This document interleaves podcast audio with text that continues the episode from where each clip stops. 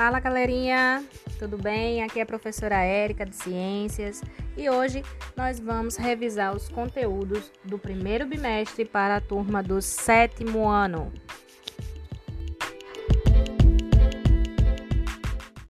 Chegamos agora ao nosso último conteúdo referente ao primeiro bimestre, tá certo? Então vamos falar agora um pouquinho sobre os indicadores de saúde pública.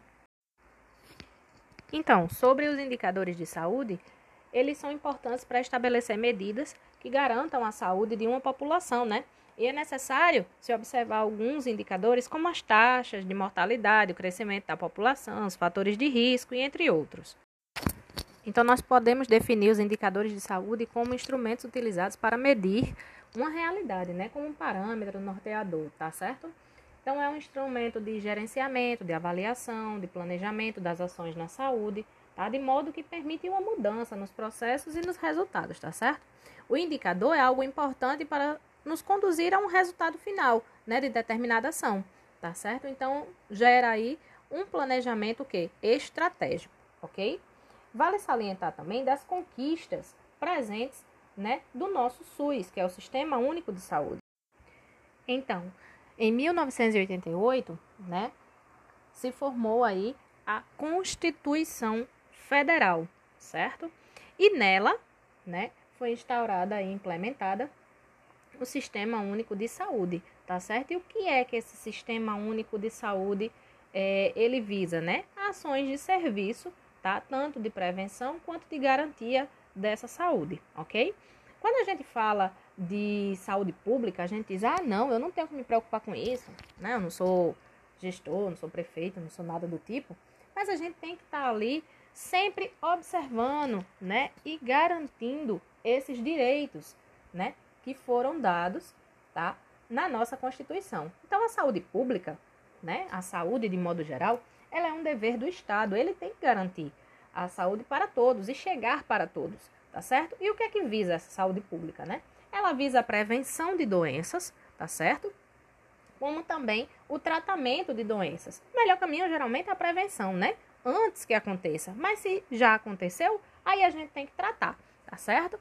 E junto com esse pacote, ainda vem a questão de vigilância. Então tem que ter aí o cuidado, né, da qualidade do ar, da água, dos alimentos, porque tudo isso, né, se tiver uma má condução aí do sistema, por exemplo, pode gerar um processo de adoecimento, ok?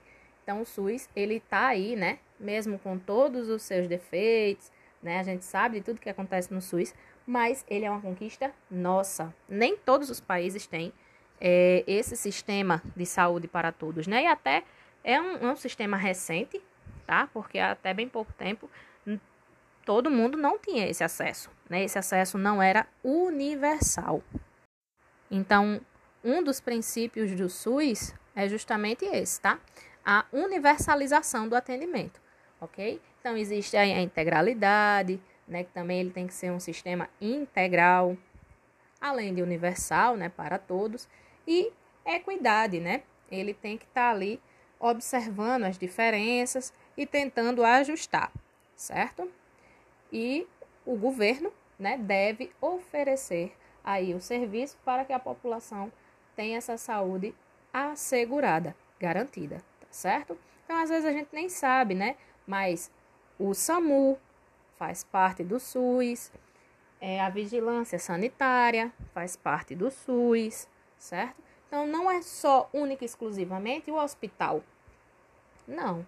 Outras ações, a, o PSF, né? A farmácia popular, por exemplo, também fazem parte, né? São programas aí do SUS e que são conquistas, mais uma vez, nossas que a gente não pode deixar é, escapar, certo?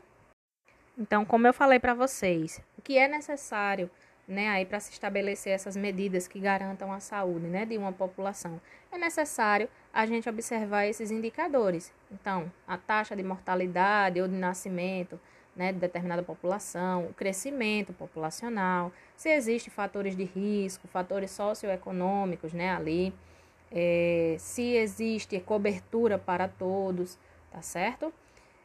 E está sempre né, pensando e repensando nos nossos representantes, porque é a partir daí que a gente vai vai ter uma saúde melhor, uma educação melhor, né, uma segurança melhor, quando a gente começar a pensar realmente de forma crítica sobre os nossos representantes, ok? Lembrando mais uma vez que o SUS é uma conquista nossa, né? É um dever do Estado, ok? Ele tem que garantir a saúde para todos.